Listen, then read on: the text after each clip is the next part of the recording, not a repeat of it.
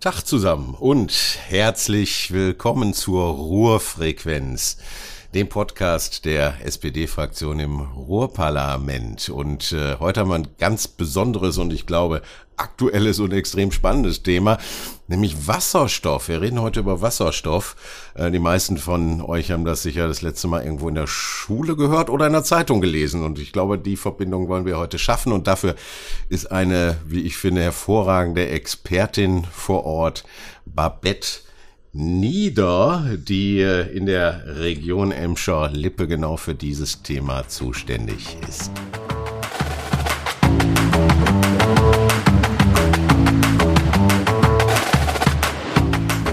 Sei mir gegrüßt, liebe Babette.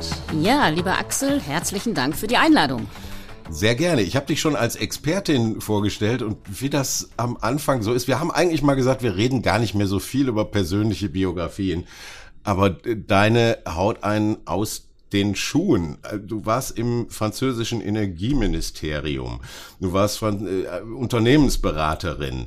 Ähm, du hast promoviert über TGW und äh, ICE. Du warst Kommissarin für Bildung und Forschung in der EU-Kommission. Das nimmt gar kein Ende mehr bei dir. Ähm, wie, wie ist dein Lebenslauf? Wie ist das alles dazu gekommen? Warst du schon immer sehr straight und tough und äh, hast dich durch alles durchgebissen? Also, ich würde mal sagen, ich äh, habe davon profitiert, dass ich hier im Ruhrgebiet aufgewachsen bin, wo man einfach mit sehr viel Vielfalt zu tun hat. Und äh, ich glaube, wo Menschen sind, die neugierig und nicht besonders ängstlich sind. Und äh, ich konnte die Gelegenheit nutzen, dann eben in meiner Ausbildung im Studium ähm, ein bisschen was äh, kennenzulernen. Und ähm, ja, fand es damals ganz toll, per Interrail durch Europa zu reisen und da hat mir Frankreich sehr gut gefallen und die europäische Idee und ich konnte dann tatsächlich in meinem Berufsweg da auch ein bisschen was verwirklichen, muss aber etwas äh, nochmal zurücknehmen. Also ich war in Frankreich im Europaministerium. Mhm. Ähm, Energie ist dann später eigentlich durch dieses ganze Klimathema für mich nochmal ein zentraler Punkt geworden. Okay. Und ähm, ich war natürlich in dem Büro äh, der Kommissarin und war nicht selbst Kommissarin, sondern habe als Referentin dort mitarbeiten dürfen in der Kommission. Was auch reicht, was mich genauso beeindruckt. also du bist viel gereist und, und Frankreich als Land hat dich da, du, du sprichst ja auch, soweit ich weiß, äh, fließend ja. Französisch. Ja, ich habe sogar auch mittlerweile uh. die doppelte Staatsangehörigkeit. Also am liebsten hätte ich einen europäischen Pass ja. nur, aber äh, in der Zwischenzeit habe ich einen deutschen und einen französischen Pass stattdessen. Und äh, ja, also mir gefällt die Lebensart da, aber mir gefällt auch, dass wir in Deutschland und Frankreich durchaus Europa mit verschiedenen Perspektiven sehen. Mhm. Ähm, ich war ja auch mal beim deutsch-französischen Jugendwerk und äh, da durfte ich das auch noch mal hautnah miterleben und eigentlich was Spannenderes als jetzt so zwischen, zwischen Paris und Ruhrgebiet kann ich mir gar nicht vorstellen. Ja, das ist ja, glaube ich, du, du hast es ja auch direkt aufgegriffen. Das ist ja fast auch in deiner Biografie der spannendste Spagat. Ein Ruhrgebietskind, wie ich auch, wie die meisten, auch in unserer Fraktion, denn du gehörst ja auch unserer Fraktion an. Ähm, ein Ruhrgebietskind geht in die Welt, erlebt Europa, liebt Frankreich, äh, pflegt den europäischen Gedanken kehrt dann aber, nach dem, was wir jetzt alles aufgezählt haben, auch wieder ins Ruhrgebiet zurück. Also in Europa der Regionen oder was ist das dann für dich? Ja, also äh, in meinem konkreten Fall äh, lag es daran, dass ich fand, dass äh, meine Eltern mir viel ermöglicht haben und insbesondere mein Vater mich immer ermutigt hat, äh, mhm. spannende Sachen zu machen, fürs zu reisen, fürs Studium, für die Arbeit wegzugehen. Und als er dann ähm, an Parkinson erkrankte, mhm. habe ich gedacht, eigentlich ist es fair, jetzt mal zu gucken, mich auch um ihn ein bisschen zu kümmern. Und dann war natürlich die große Frage, was mache ich jetzt hier? Und äh, als ich dann äh, den damaligen Hertener Bürgermeister Uli Petzel mal zufällig getroffen habe, da haben wir uns dann darüber unterhalten, was hier jetzt im Ruhrgebiet abgeht. In Herten 850 Jahre Landwirtschaft, 150 Jahre Kohle. Ne, letzte Zeche 2008 geschlossen, 2010 bin ich dann wieder hier hingekommen. So, und was kommt jetzt? Und äh, das fand ich einfach sehr, äh, äh, sehr, sehr spannend, jetzt mal zu gucken, wie man die neuen Themen, Klima war dann insbesondere ein Thema, wo ich mich in Europa auch mit befasst hatte, wie man mhm. die dann hier vor Ort auch anwenden kann. Ja, und, und auch sehr praktisch. Ich, äh, ich las, dass du auch mit Innovation City beschäftigt warst. Auch ein Thema, das wir hier nochmal aufgreifen mhm. werden im Laufe dieses Jahres, ganz wichtig. Waren da dann schon so die ersten Verbindungen zum Thema Wasserstoff oder? Ja, es ähm, ist ja so, dass ich äh, in Brüssel, als ich mich äh, noch mal ein bisschen fortgebildet hatte zu europäischer Klimapolitik über die französische Verwaltungshochschule ENA, berufsbegleitend, da habe ich dann plötzlich erfahren, es gibt ein Forschungsprojekt äh, zum Wasserstoff. Äh, und in diesem Forschungsprojekt ist ein Partner die Stadt Herten. Mhm. Und äh, in der Tat, äh, 2008 gab es schon äh, in Herten dieses äh, Wasserstoffzentrum H2 Herten. Und natürlich war das dann ein dickes Fund, auch in äh, dem Klimakonzept für die Stadt und in der Bewerbung von Herten und Gelsenkirchen für Innovation City. Lass uns doch mal bei Adam und Eva anfangen. Ich habe das eben so ein bisschen scherzhaft gesagt. Wir alle kennen Wasserstoff aus dem Chemieunterricht. Wir wissen irgendwie mit Sauerstoff zusammen und Energie knallt. Dann haben wir Wasser. Wie kriegt man den Knall da wieder raus? Also ich kann mich, ich sag's einfach mal dran erinnern, vor vielen Jahren, zehn, vielleicht sogar zwanzig, tauchte irgendwann mal im Fernsehen wahrscheinlich noch öffentlich-rechtlich, äh, äh, tauchte irgendwann sowas auf wie, es wäre ja witzig, wenn man aus Wasser Energie gewinnen könnte, weil da haben wir ja wirklich genug von. Und hm. das war aber auch für mich mehr so ein spinnerter Zukunftsgedanke, sowas ganz Verrücktes, wo man dachte, ja, ja, das wäre natürlich schön, aber das kann ja nicht funktionieren und das wurde da auch direkt eingeschränkt. Ist zu gefährlich und zu aufwendig und braucht zu viel Energie in der Gewinnung, äh, aber es ist ein schönes Denkmodell. Da sind wir ja jetzt nach vielleicht 10, 20 Jahren deutlich weiter. Mhm. Ähm, wie, wie, sind wir da erstmal an, an der Basis aufgestellt? Wie funktioniert es überhaupt? Ja, ähm, erstmal nochmal, äh, wir haben gerade über Spra Frankreich gesprochen. Also Jules Verne hat schon äh, Ende des 19. Jahrhunderts erkannt, äh, Wasser ist die Kohle der Zukunft, Wasserstoff. Oh. Das äh, hat er damals schon in einem seiner Science-Fiction-Romane geschrieben. Ähm, warum kommen wir jetzt dahin? Vielleicht das als erstes Mal. Wir kommen jetzt dahin, weil wir wissen, der Klimawandel schreitet so weit voran, dass wir uns nicht mehr damit begnügen können, irgendwie um 70 Prozent oder 80 Prozent unseren Ausstoß von CO2 zu reduzieren, sondern wir müssen klimaneutral werden. Und da ist jetzt der Punkt, dass wir es ohne Wasserstoff nicht schaffen können. Also, wie ich immer sage, Wasserstoff ist das Bindeglied zwischen Industrie und Klimaschutz. Ich sag mhm. mal warum. Äh, man kann sich gut vorstellen, dass man mit äh, Wind und Sonne sein Haus äh, mit Strom versorgt und beheizt. Und äh, man kann vielleicht auch damit noch für den Verkehr ähm, die Batterien für die Autos betreiben. Wenn ich aber ähm, Stahl herstellen will, wenn ich Chemieprodukte haben will, ähm, wenn ich Zement äh, für Neubauten haben will. Mhm. Das sind alles Bereiche, wo ich nur dann klimaneutral werden kann, wenn ich Wasserstoff einsetze. Ich sag vielleicht mal ganz kurz, warum.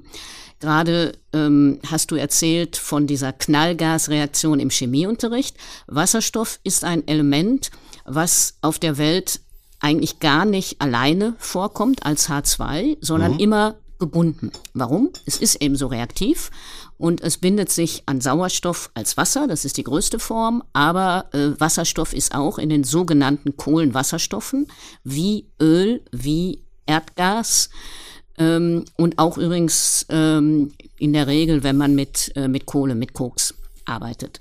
So, und ähm, was wir jetzt äh, tun können, ist, den Wasserstoff als Rohstoff einsetzen zum Ersatz von anderen Kohlenwasserstoffen.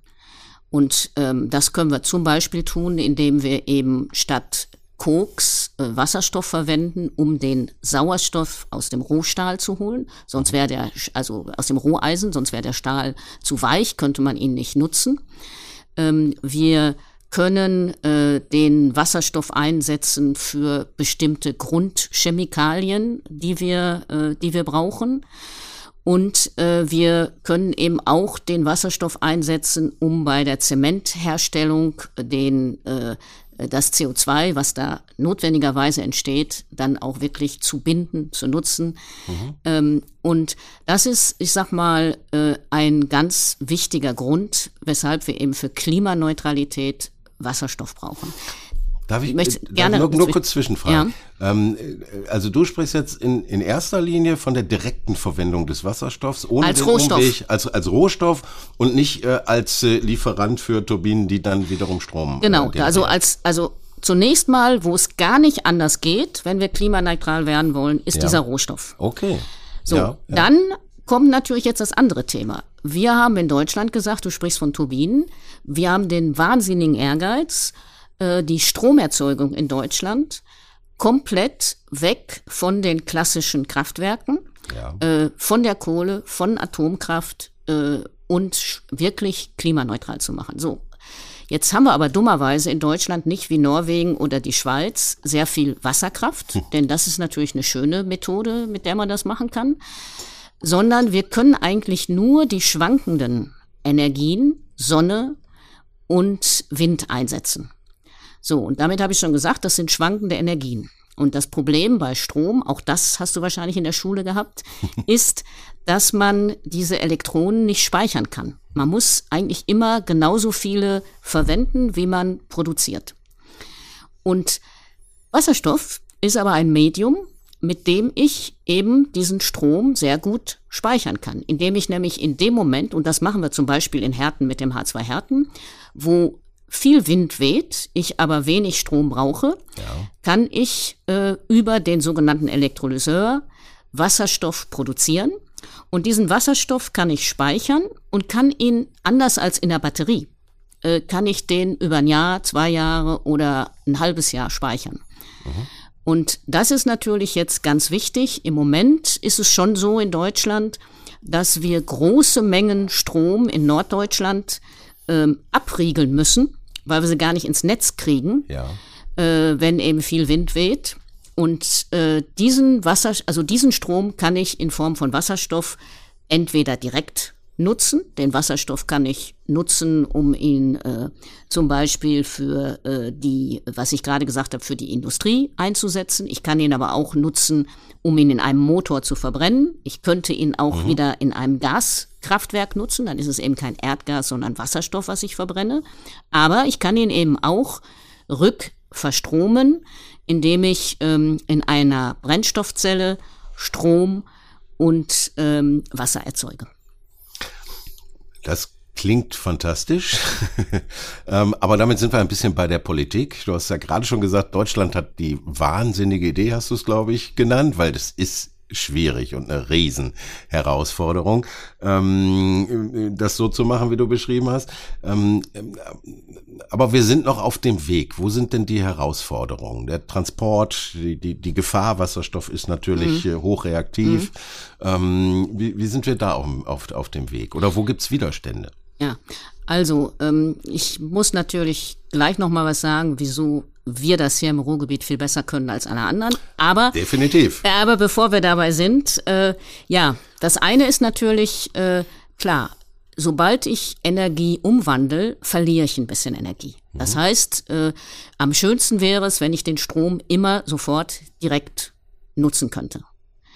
Ähm, und deswegen gibt es Leute, die sagen, Mensch, eigentlich warum Wasserstoff, wenn ich Strom ähm, haben kann. Aber nochmal, ähm, ich kann nicht vorhersehen, wie der Wind weht und ich kann auch im Winter äh, nichts daran ändern, dass die Sonne abends irgendwann aufhört zu scheinen. Also ich brauche, um Wasserstoff grün herzustellen, sauberen Wasserstoff herzustellen, in der Tat große Mengen erneuerbare Energien, erneuerbaren Strom. Ja. Die müssen erstmal produziert werden und da müssen wir was dran tun. Ich brauche auch für Wasserstoff, ähm, wenn ich den Wasserstoff in größeren Mengen transportieren will, eigentlich idealerweise Pipelines, weil dieses Gas ähm, deutlich ähm, äh, leichter ist als, ähm, als zum Beispiel äh, Erdgas. Mhm. Und ähm, ich kann es also, ja, wenn ich Mengen transportieren will, muss ich es unter Druck transportieren und ähm, das ist halt mit einem gewissen Aufwand verbunden. Also diese ganze Logistik, die, die, die muss ich ähm, dafür haben. Aber ich möchte was sagen zu der Sicherheit. Also ganz ehrlich, ähm, wenn du ein Dieselauto hast ja. und wenn dieses Auto anfängt zu brennen, ja. dann geht's dir nicht gut. Wenn dein Wasserstoff Auto, Brennstoffzelle, ich, ich fahre so ein Auto zurzeit, wenn da irgendwie ein Unfall passiert, ja. der Wasserstoff ist leichter als Luft mhm. und der wird sofort nach oben weggehen. Also da gibt's dann eine Stichflamme nach oben und das war's. Und das, was du kennst von der Knallgasreaktion, äh, ja. das passiert nur dann, wenn ein ganz bestimmtes Verhältnis zwischen Wasserstoff und Sauerstoff zusammenkommt. Wenn du aber in der Luft bist bei uns, hast du immer viel, viel mehr Sauerstoff als Wasserstoff, mhm. sodass da diese Reaktion auch nicht passieren wird. Ich glaube, da steckt so ein bisschen dies menschlich durchaus äh, verständliche äh, äh Denken dahinter, dass man wieder was einführt, was natürlich eine eigene Gefahr hat. Ja. So und da vergleicht der, der ein oder andere vielleicht auch. Naja, vor allen Dingen ist es immer so, dass man sich nicht bewusst macht Gefahren, ja. die man hat. Also, äh, sondern man hat immer nur Angst vor irgendwelchen vor, neuen Gefahren. Wasserstoff genau, ist, un, genau. ist ungiftig zum Beispiel ja. ähm, und ähm, ja riecht nicht, äh, also ist überhaupt kein Umweltproblem. Ähm, ich glaube wirklich, es ist einfach das, das Fremde, das Neue und ja. die Produktleitung, die wir hier haben. Und wie gesagt, die Autos und die Flugzeuge, in die wir uns jeden Tag setzen, da machen wir uns keine Gedanken drüber. Und natürlich äh, gibt es in gerade hier und in Deutschland, ich sag mal, in der Chemie und in den Ausbildungen, äh, weiß man, wie man mit Gefahrenstoffen mhm. umgeht. Mhm. Und da mhm. gibt's nochmal noch ganz andere Stoffe als Wasserstoff. Ja, aber natürlich ja. lernen die auch für Wasserstoff, wie man damit umgeht. Ich, ähm, du hast einen Punkt genannt, äh, Pipelines. Ich äh, sprach äh, vor noch gar nicht so langer Zeit mit einem äh, äh Kollegen, der bei der MANGH in Oberhausen äh, arbeitet. Und der erzählte mir, dass es eigentlich heute in der Entwicklung ist und auch kein großes Problem, Wasserstoff den vorhandenen Gaspipelines beizufügen. da sind die zumindest gerade dabei mhm. und machen Experimente und sind da schon auf dem Weg. Das, das klang für mich wie eine fast optimale Lösung. Wie siehst du das? Ja, also ähm, du musst wissen, dass wir hier im Ruhrgebiet das erste Gas, was wir genutzt haben, das war Kokereigas. Mhm. Und in Kokereigas sind sehr hohe Wasserstoffanteile, bis zu 60 Prozent. Mhm. Das heißt, wir haben hier zum Teil Leitungen, die schon in ihrer Lebenszeit Wasserstoff gesehen haben. Ja, ja. Ähm, und man macht jetzt das eigentlich. Ein, das wird ein freudiges Wiedersehen. Genauso. Und man macht jetzt eigentlich diese Tests, da hat er wahrscheinlich drauf angespielt, mit dem äh, Verband der Gaswirtschaft, wie es denn aussieht äh, in der Tat, nicht nur mit den Leitungen, sondern auch zum Beispiel mit dem äh, Gasboiler, den du zu Hause hast. Mhm. Wie verträgt der das, wenn der dann nicht reines Erdgas verbrennt, sondern wenn der auch Wasserstoff dazu verbrennt? Und man geht heute davon aus, dass man zehn Prozent problemlos da reintun kann ja. in dieses Netz, ja. 20 Prozent wahrscheinlich auch. Mhm. Und äh, jetzt streiten sich nur noch die Gelehrten, was denn eigentlich besser ist, sofort daran zu gehen, ganz umzustellen auf reinen Wasserstoff oder eben mit solchen Mischformen anzufangen. Ja. Ich finde das ganz spannend und ich habe jetzt schon insofern ganz viel gelernt, weil für mich in der Diskussion, auch in dem, was man in den Medien so wahrnimmt, es natürlich immer eher um diesen Gedanken geht, naja, an der Zapfsäule an der Tankstelle, da kommt dann äh, mhm. Wasserstoff raus und nicht mehr Benzin oder Diesel. Mhm. Äh, der Gedanke, den du jetzt hier aufgemacht hast, der geht ja viel weiter ähm, und, und, und ist ja, ist ja insofern auch nochmal essentieller äh, und, und, und viel, viel größer. So, die, die, du hast eben relativ lapidar am Rande gesagt, naja, unsere Autos mit Strom versorgen, das kriegen wir irgendwie eh hin. So. Also da bist du äh, tatsächlich, da will ich nochmal nachhaken. Mhm. Äh, das siehst du gar nicht als die große Herausforderung, unseren, ich sag mal, lapidaren Alltagsbedarf zu decken. Du glaubst, die Herausforderung ist jetzt wirklich, die Industrie zu versorgen und uns da zukunftssicher zu machen. Ja, also wir, äh, wir wollen ja unseren Wohlstand Wohlstand und unsere Arbeitsplätze halten. Mhm. Und da ist es nun mal so, dass äh, wir äh, einfach sehr viel energieintensive Industrie haben. Und diese energieintensive Industrie basiert auf fossilen Rohstoffen. So, und die müssen wir wegkriegen. Und dazu brauchen wir den Wasserstoff. Und nur um mal so die, die Dimensionen vielleicht auch ähm, zu sagen, äh, mit denen wir es jetzt zu tun haben. Also ich kann mit meinem, äh, mit meinem Auto, kann ich mit fünf Kilo Wasserstoff 500 Kilometer weit fahren. Also da brauche ich für 100 Kilometer ein Kilo. Ist also eigentlich nicht, nicht so wild.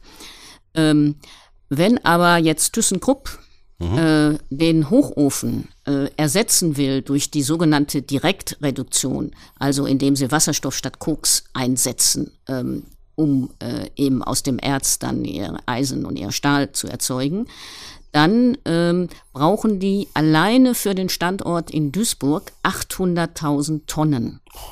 Ja, also, äh, also wir, wir spielen da in einer ganz anderen ja, ja. Liga. Ja. Und das ist auch der Grund, weshalb ähm, es so wichtig ist, dass wir die Infrastruktur, die wir hier im Ruhrgebiet haben, äh, mit den Pipelines, die geografische Lage, die wir haben, die Kanäle und den Rhein, das können wir alles nutzen. Also wir sind von den Nordseehäfen nicht so weit weg. Wir werden auch Wasserstoff importieren müssen. Wir müssen also von einer Nische in ein wirklich äh, Standard-Industrieprodukt ähm, kommen du, du, du liest wahrscheinlich aus meinen Augen, weil ich genau äh, die Frage auf der Zunge hat, du hast eben nämlich schon mal gesagt, und ich muss noch erklären, warum das Ruhrgebiet der richtige, der richtige mhm. Ort dafür ist. Das ist natürlich genau die Frage, die anschließt. Ich habe jetzt vernommen, natürlich auch eine zum Teil zumindest noch vorhandene Infrastruktur, eine gute, eine gute Lage, eine gute Situation. Welche Player haben wir denn hier im Ruhrgebiet? Ich glaube, es ist eine ganz lange Liste, oder? Ja, ich versuche es mal in der Kürze der Zeit ähm, ein bisschen zusammenzufassen. nur die also, nur die nein, ich fange mal, ich fange mal damit an. Wir haben hier äh, eine äh, Wasserstoffleitung, die ist 260 Kilometer lang und die existiert übrigens ohne Unfall seit 1938. So, oh. erster Punkt. Da gibt's schon wenige Stellen in Europa. Ich glaube, es gibt keine, die irgendwo länger mhm. ist und geschweige denn länger funktioniert. Wir haben hier durch die Umstellung von Gas von äh, den Niederlanden auf norwegisches Gas haben wir ein paar Ferngasleitungen, die im Moment leer sind, die man also sofort nutzen kann. Deswegen soll hier zwischen Lingen im Emsland und ähm, äh, Gelsenkirchen soll die erste Leitung für den sogenannten äh, europäischen Wasserstoff-Backbone oder European Hydrogen Backbone entstehen. Auch bekannt unter dem Namen GET H2. Ähm, das heißt, ähm, wir werden da also nochmal eine große, sehr leistungsfähige Wasserstoffleitung bekommen. Ja. Ähm, wir haben andere, das habe ich gerade gesagt, Leitungen, die man im Prinzip dazu nutzen könnte. Und du wolltest ja die Player haben. Hm. Wir haben äh, hier äh, die großen Unternehmen im Energiebereich, die natürlich immer sagen, ich sag mal, Strom ist Strom und ob ich jetzt als Quelle den Wasserstoff nehme oder ob ich als Quelle den Erdgas äh, das Erdgas, entschuldige, nehme, ja. Ähm, ich kann damit umgehen. Wir haben hier die Hochschulen. Wir haben, ich habe mir das nochmal angeguckt, ähm, wir haben im Augenblick bei den Studierenden hier ähm, in der Metropole Ruhr 40 Prozent, die Ingenieurwissenschaften beziehungsweise Mathe und Naturwissenschaften machen. Das sind die Leute, mit denen wir diese Umstellung von der fossilen Industrie zur klimaneutralen Industrie machen können. Wir haben hier äh, auch sehr viele Dienstleister, Ingenieurbüros, die sich äh, mit dem ganzen Anlagen befassen können. Und natürlich, wir haben den äh, also die Grundstoffindustrien, wie man das nennt, also mhm. die Chemie, den Stahl. Wir haben aber auch den Maschinenbau. Also das ist vielleicht auch nochmal wichtig. Ähm, wir sind hier, wie man das nennt, eine große Wasserstoffsenke. Also wir haben hier ganz viel Bedarf. Aber wir haben auch Leute, die diese Maschinen, diese Elektrolyseure bauen können. Oder wir haben Leute, die Brennstoffzellen bauen können. Und vielleicht auch verwenden. Du redest fast schon ein bisschen von der neuen Montanindustrie.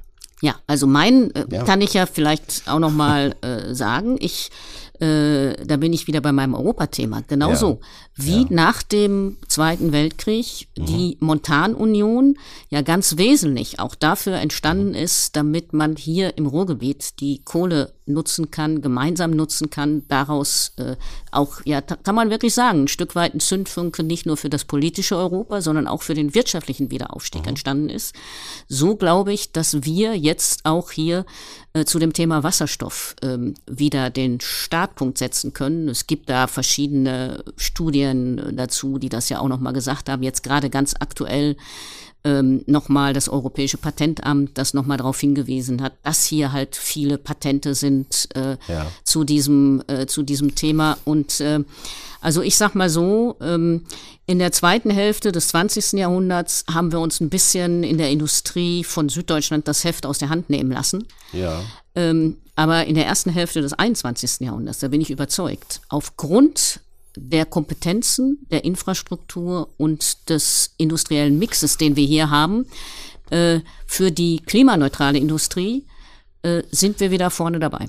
Babette, unser Slogan ist ja, wir wollen grünste Industrieregion mhm. äh, der Welt werden. Äh, und da wird man ja manchmal ein bisschen für belächelt. Was soll das heißen? Und ja, Industrieregion.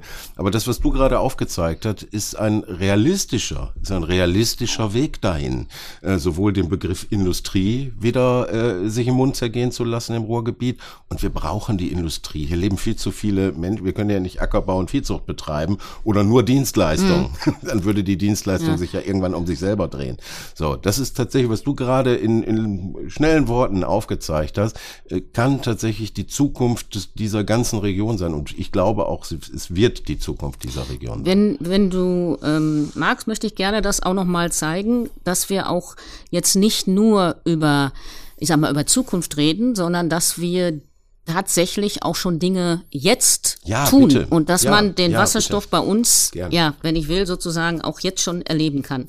Fangen wir mal in der Tat im, äh, im Westen an, in Duisburg. Die ganz großen Pläne, die kommen noch, aber schon jetzt ist es so, dass es äh, in Duisburg ein äh, Projekt gibt, das nennt sich Carbon to Chem. Das heißt, man nutzt den Kohlenstoff, der in äh, der Stahlindustrie entsteht mhm. und verwendet den in der benachbarten Chemie. Ähm, natürlich gibt's da auch eine Wasserstofftankstelle, die man nutzen kann. Ähm, dann gehen wir ein Stückchen äh, in diesem Ort in Duisburg, kann man auch heute schon seine Brennstoffzellen testen lassen, wie die geeignet sind. Also es werden jetzt ganz viele Lkw-Hersteller kommen. Ich habe ja gerade gesagt, für so ein Pkw ist das nicht das Thema, aber für Lkws, für Schiffe, für Flugzeuge, die können ihre Brennstoffzellen im ZBT und in dem neuen 3, wie sich das nennt, in Duisburg testen. Gehen wir dann mal ein Stückchen weiter. Du hast gerade MAN genannt, Oberhausen. Mhm. Oberhausen hat mit Fraunhofer Umsicht ähm, auch einen Ort, wo praktisch demonstriert wird, wie man mit ja. unter anderem mit Wasserstoff umgehen kann. Aber es hat eben auch mit MAN und mit den Stadtwerken Leute, die sich jetzt schon Gedanken machen, wie sie Wasserstoff in der Stadt nutzen können und wie sie vielleicht auch für Motorenanlagen Wasserstoff nutzen. Wenn wir dann ähm, ein Stückchen äh, weitergehen, dann ähm, kommen wir nach, äh, nach Gelsenkirchen. Mhm. In Gelsenkirchen äh, hat sich der Stadthafen, die Unternehmen, die dort am Stadthafen sind, die haben sich zusammengetan zum sogenannten Klimahafen. Wie können die das? Ähm, die können das, weil sie äh, im Moment angebunden sind, äh, auch schon über eine Pipeline mit Bottrop. Und die werden aus Bottrop aus der Kokerei, kann ich ruhig sagen, werden die jetzt erstmal nochmal diesen Wasserstoff sich ziehen können, damit die Technologie aufbauen, wenn dann 2026 die Pipeline aus Lingen mit dem grünen Wasserstoff kommt, können sie dann wirklich, äh, ob im Bereich äh, der äh, Metallverarbeitung, also konkret Zink, Verzinkung von, äh, von Stahl, äh, oder äh, im Bereich ThyssenKrupp Electric Steel ist dort, mhm. oder es gibt eine Firma, die Getränkedosen produziert. Also die haben sich nochmal richtig angeguckt, was für Mengen an Wasserstoff sie brauchen und mit denen sie aber dann ihre industrielle Produktion dort umstellen können. Und wir sind gerade dabei, mhm. auch zu schauen, dass man an dem Standort äh, dann eben auch gucken kann, kann man den Wasserstoff, den man dort hat, auch für die Schiffe nutzen. Wir wollen ja von Duisburg nicht nur mit dem Rhein nach Rotterdam verbunden sein, sondern auch über die Kanäle. Ja, ja, ja. Ähm, so, dann gehen wir weiter von, von Gelsenkirchen, kommen ähm, kommen nach, ähm, nach Gladbeck. In Gladbeck gibt's einen großen äh, Hersteller von Flachglas. Ich glaube, ist so ziemlich ja, der größte ja. äh, Produzent in Europa. Ähm, und die ähm, haben jetzt schon ausprobiert und die wollen so schnell wie möglich umstellen von der Nutzung von Erdgas auf Wasserstoff. Die liegen an dieser fast, also ein paar hundert oder hundert Meter entfernt oder was von dieser Pipeline. Mhm. Ähm, und äh, so kann man jetzt eigentlich weitermachen. In Mahl, äh, an dem Chemiepark in Mahl, gibt's auch Überlegungen, großen Elektrolyseur vielleicht zu bauen. Und es gibt vor allen Dingen Entwicklungen bei der Creavis, in Mal entstehen die Membrane, die man braucht, damit so ein Elektrolyseur, damit sich das Wasserstoffatom zu oder das Wasser, dass das sich bewegt, das Elektron, so muss man ja sagen, äh, rüber zu dem äh, zu dem Sauerstoff oder umgekehrt. Mhm. Äh, und die entwickeln auch die Membrane, mit denen man dann, wenn du so eine gemischte Leitung hast, Erdgas und Wasserstoff, den Wasserstoff wieder aus der Erdgasleitung ziehen kann. Ähm, Herten haben wir schon ein paar Mal erwähnt. Ähm, also Dortmund, da sitzt die Nucera, die eben wirklich einer der größten Hersteller von Elektrolyseuren weltweit ist. Also so kann man, äh, Bochum könnte ich erwähnen, weil die ausprobiert haben, die Vonovia haben es ausprobiert, wie es in der, in der Wärme und im Quartier funktioniert. Mhm. Also äh, Startups könnte ich dir jetzt noch erzählen, die sind weniger bekannt. Hier, hier brummt wirklich das Thema. Ich, das ist die schönste Zusammenfassung. Hier brummt das Thema. Äh, mit, du hast gerade mit großer Leidenschaft und, und Freude auch äh, geschildert äh, oder aufgezählt, was, was eh auch schon alles geht. Ich muss einfach nochmal zu diesem Begriff Montanunion zurück. Mhm. Äh, eine Montanunion, deren Energieträger klimaneutral ist. Was kann uns eigentlich Besseres passieren? Äh, und das Ruhrgebiet an dieser Stelle ist ja auch nicht zufällig. Wir sind der, einer der besten Verkehrsknotenpunkte Europas. Ähm, das Einzige, was uns nicht nochmal passieren darf, ist, und das war ja damals so, dass einzelne Städte in Konkurrenz gehen, einzelne Firmen zu konkurrent zueinander arbeiten, sagen wir so. Äh, und da kommen wir jetzt zum Schluss äh, eben auch nochmal auf das Ruhrparlament, auf das, äh, mhm. die Arbeit, die wir leisten, die politische Arbeit, äh, wo jeder, glaube ich, auch mitwirken muss. Ähm, was, was müssen wir politisch tun, um das, was du gerade wirklich als, ich finde, einen sehr hoffnungsvollen, äh, äh, eine hoffnungsvolle Idee am Horizont skizziert hast, äh, was müssen wir tun, insbesondere auch in unserer Arbeit hier vor Ort äh, als, als Ruhrparlamentarier, ähm, um, um, um das zu bündeln, so, um uns mhm. als Ruhrgebiet insgesamt aufzustellen, denn wir können nicht mehr wie vor, vor 50, vor 70 Jahren ähm, äh, Bochum gegen Duisburg und äh, Duisburg gegen Dortmund. Also das haut ja nicht mhm. mehr hin. Ja, also äh, ich glaube, auch da sind wir schon auf einem ganz guten Weg. Es gibt ähm, diese Wasserstoffkoordination und so wie äh, das Ruhrgebiet ja jetzt äh, die Reklame macht, wir sind die Stadt der Städte, so würde ich sagen, ja. äh, wir sind auch das Netz der Netze. Also, so wie ich für die Emscher-Lippe-Region arbeite, so gibt's eben Leute, die in Duisburg arbeiten, es gibt Leute, die in Dortmund arbeiten und hier kommen wir zusammen und ähm, wir äh, tauschen uns wirklich gut aus und ich glaube, es gibt auch zwischen den Unternehmen, weil es wirklich eine neue Technologie ist und weil es eine große Herausforderung ist, ein Bewusstsein, dass man es zusammen machen muss. Was wir, finde ich, hier tun sollten, ist wirklich auch nochmal äh, in Düsseldorf anklopfen und sagen, hallo, hier ist jetzt nicht mehr das Armenhaus, was ihr versorgen sollt, sondern mhm. wenn ihr auch Nordrhein-Westfalen klimaneutral aufstellen wollt, dann kommt zu uns. Wir wissen, wie das geht. Genauso machen wir ja auch schon in Berlin und in Brüssel Bescheid ja, sagen. Ja. Das ist, glaube ich, wichtig. Und bei unseren eigenen Leuten, wenn ich das nochmal sagen darf, mhm. bei unseren eigenen Leuten unbedingt dafür werben, das handelt sich nicht um irgendwas Virtuelles. Und das handelt sich nicht um irgendetwas, wo wir nur äh, Forscher brauchen oder Ingenieure, sondern es geht hier um ganz praktische Anlagen und wir brauchen genauso den Schrauber, den guten Facharbeiter, der diese neuen Wasserstoffanlagen äh, baut, wie wir eben den Ingenieur und den Forscher brauchen. Also bitte, äh, liebe Bürgerinnen und Bürger, denkt dran, da entstehen Arbeitsplätze und es werden qualifizierte Leute gebraucht, aber auf allen Ebenen. Und das Zweite, was ich gerne mitgeben möchte, ähm, das ist jetzt natürlich auch ein bisschen auch mein persönliches politisches Engagement. Ähm, klar erinnert sich jeder von uns an Willy Brandt mit dem blauen Himmel über der Ruhr. Ja. Und das erschien damals als utopisch und ist recht schnell ja eigentlich durch eine gute Umweltgesetzgebung und so auch wirklich umgesetzt worden. Nur leider ist ja parallel muss man auch sagen, die, die Welt der relativ gut bezahlten Arbeitsplätze in der Montanindustrie, ja. im Bergbau und so weiter ja. zusammengebrochen. So, und jetzt bin ich der Meinung, wir haben die Chance, den blauen Himmel über der Ruhe mit guter Arbeit zu verbinden. Und das ist aus meiner Sicht eigentlich die, äh, die Arbeit, die wir jetzt äh, leisten müssen, leisten können. Da gibt's viele Dinge ähm, an Regulierung zu tun. Da gibt's in den Firmen, wie gesagt, auch vieles an Innovation zu tun.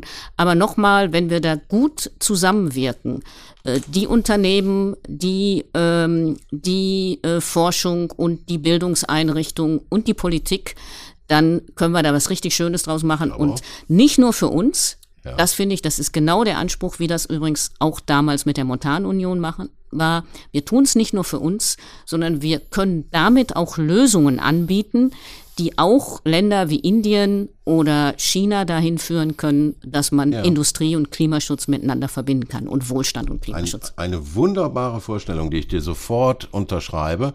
Ähm, und äh, was, alles, was du gesagt hast, ist genau richtig. Wenn wir uns nach dem Strukturwandel, der ja auch von der SPD eingeführt und erfunden wurde und getragen wurde und bis heute getragen wird, äh, ist es ja quasi auch folgerichtig zu sagen, jetzt haben wir den blauen Himmel über der Ruhr, so, wir haben Ruhrgebietstourismus, alles wunderbar, aber wie füllen wir das jetzt für die Zukunft und führen das Ruhrgebiet wieder einen Punkt, dem es auch gerecht werden kann und muss, äh, nämlich als eine Industrieregion äh, in NRW, äh, die, wie du sagst, äh, mittlerweile äh, ähm, eben, eben auch über die Region deutlich hinausstrahlen kann, europaweit und weltweit, wie du sagst. Also mhm. ganz äh, und ich glaube, das müssen wir auch unseren Genossen nochmal, das müssen wir uns selber an die eigene also Brust fassen. Nicht genau äh, und, und sagen, äh, da jetzt voran, das ist ein ganz konkretes praktisches Thema. Genau, selbstbewusst. Aber wie sich das gehört, wir müssen da noch die Ärmel aufkrampeln. Also kommt nicht von selbst, sondern nur, wenn wir dran arbeiten. Sehr schönes Schlusswort. Ärmel hochkrempeln kommt nicht von selbst. Wir arbeiten dran. Jetzt haben wir noch eine Arbeit hier zu erfüllen. Äh, denn äh, zum Schluss frage ich meine Gäste immer, nach dem hitzigen Thema jetzt, äh, aber frage meine Gäste immer Ruhrgebiet, ähm, welche Musik, welches Lied sie denn mit dieser Region verbinden. Wann geht dir das Herz auf? Bei welcher Musik, wenn du so ans Ruhrgebiet denkst? Also jetzt, jetzt muss ich ehrlich sein, äh, ich verbinde mit dem Ruhrgebiet vieles, aber nicht besondere Musik. Aber mhm. was mich sehr gefreut hat, als ich 2010 hier in meine Heimat wieder zurückgekommen bin, ist das ungeheure Kulturangebot. Ich ja. mag sehr äh, klassische Musik. Und ich sag mal, das Klavierfestival, die Ruhrtriennale, ähm, die Gelsenkirchener Oper gehört zu meinen schönsten Kindheitserinnerungen.